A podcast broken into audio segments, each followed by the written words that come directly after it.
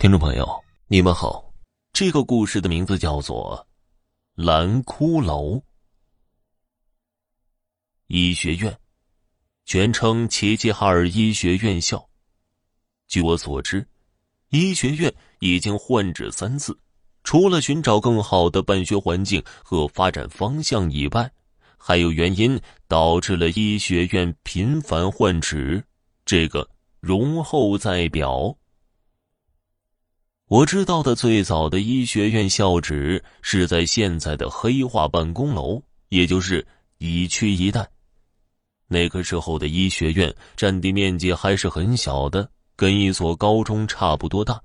主要是因为师资和生源问题。我上小学的时候，由于家是电厂的，只能上子弟学校。可子弟学校的教学水平往往都比社会学校差很多。父母就把我的户口迁到了大姨家。大姨家最早先住在甲区，后来搬到了乙区居住，这就方便我上学了。我小学、初中都是在乙区上的。当我上到小学五年级左右，医学院就搬迁了。他没搬走的时候，为我们提供了很多探险的乐趣。记得那还是小学三年级的时候。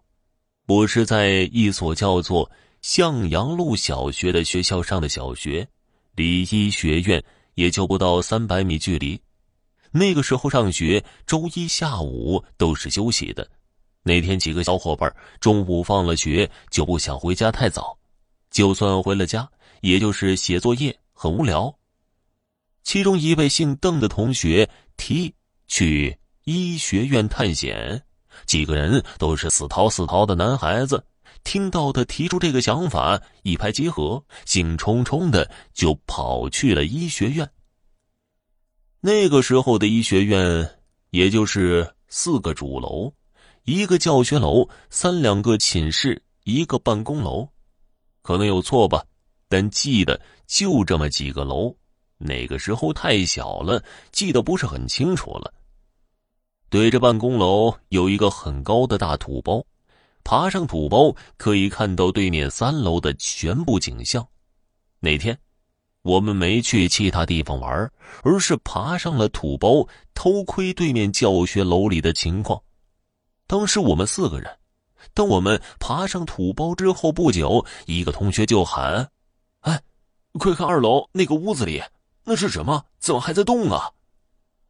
我们顺着他指的方向去找，找了半天也没看到他说的那个东西，他急了：“哎呀，左边数第四个窗户。”我们又找过去，果然有一个蓝蓝的、还有黄色条纹的东西在那里晃悠。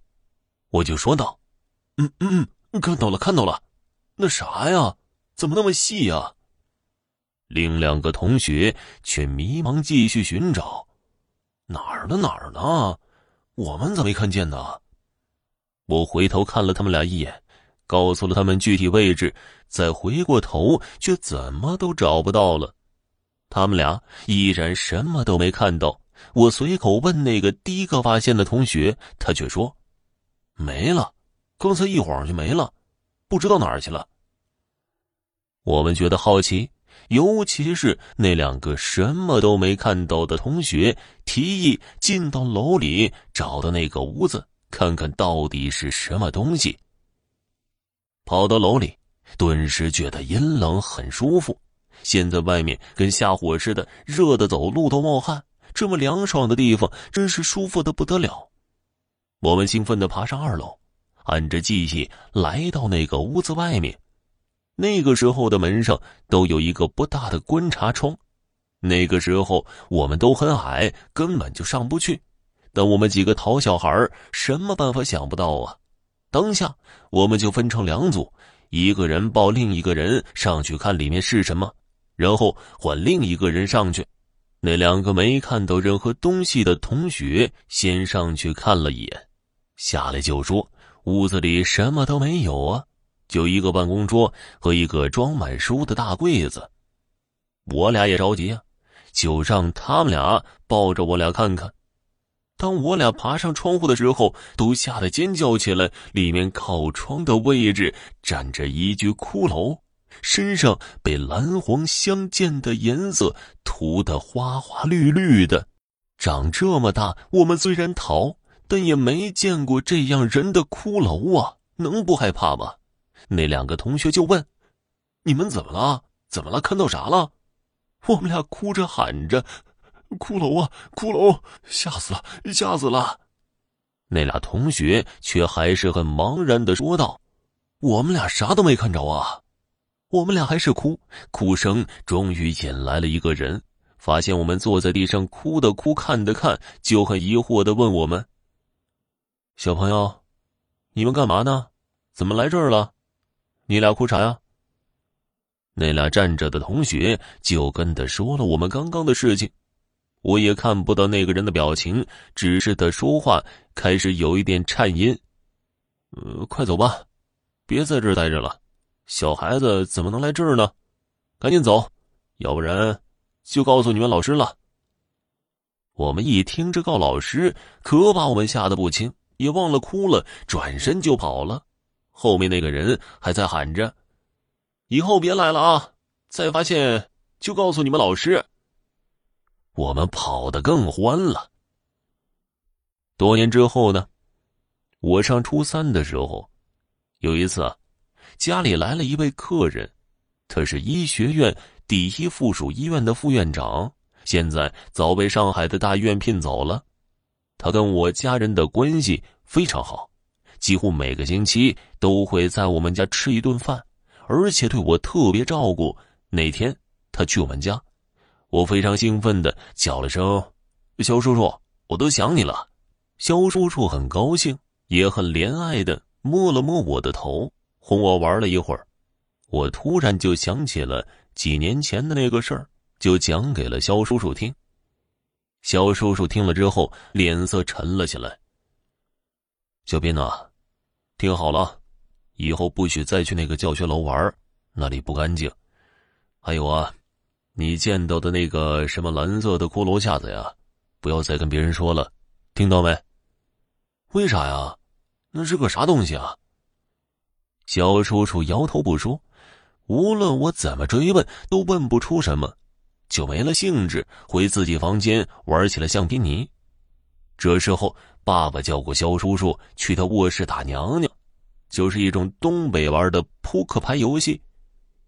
他们走进卧室的时候，我听到肖叔叔说：“以后别让小编去医学院了，而且那东西被他看到了，可能会有事儿。”我好奇，就悄悄的跟了过去，趴在门上听他们说什么。就听爸爸问：“咋了？彬彬看到啥了？啥呀？”哎呀，这事儿还真他妈蹊跷啊！我是医学院的讲师。当我第一次进办公楼的时候，就觉得阴冷阴冷的。我以为是因为楼门洞背阴呢，走廊也常年照不到阳光才这么凉快。其实可不是啊。后来我听一个老教授说，我才知道，那楼不干净。你也知道，医学院最多的就是人体标本。可有一次啊，一个学生的操作失误。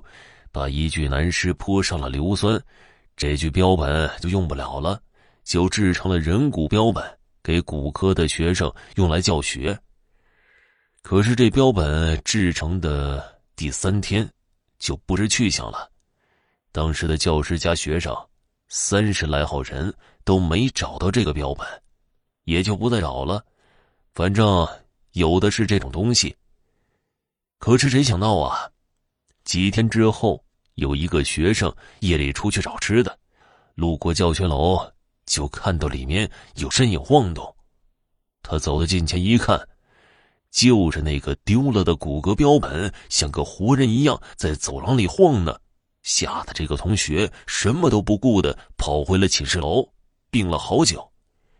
他家人知道，就把他接回家了，休学一年多才回来上课。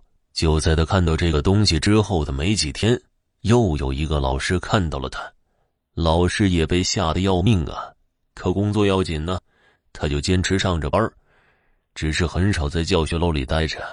可没想到啊，又让他遇到一次，这次就没那么幸运了。第三天，他就出了车祸死了。听到这儿，我吓得妈呀一声。爸爸和肖叔叔听到，马上出来，发现我在偷听。爸爸就要揍我，肖叔叔拦下我，对我说道：“没事儿，你就看到一次没事的，以后不去就没事了。”安慰我好久，我才安静下来。当看到自己右手腕上吓人的伤疤的时候，似乎想起了什么。我出那次意外，就是在看到那个东西后的第三天。好了，家人们，本集播讲完毕，感谢您的收听。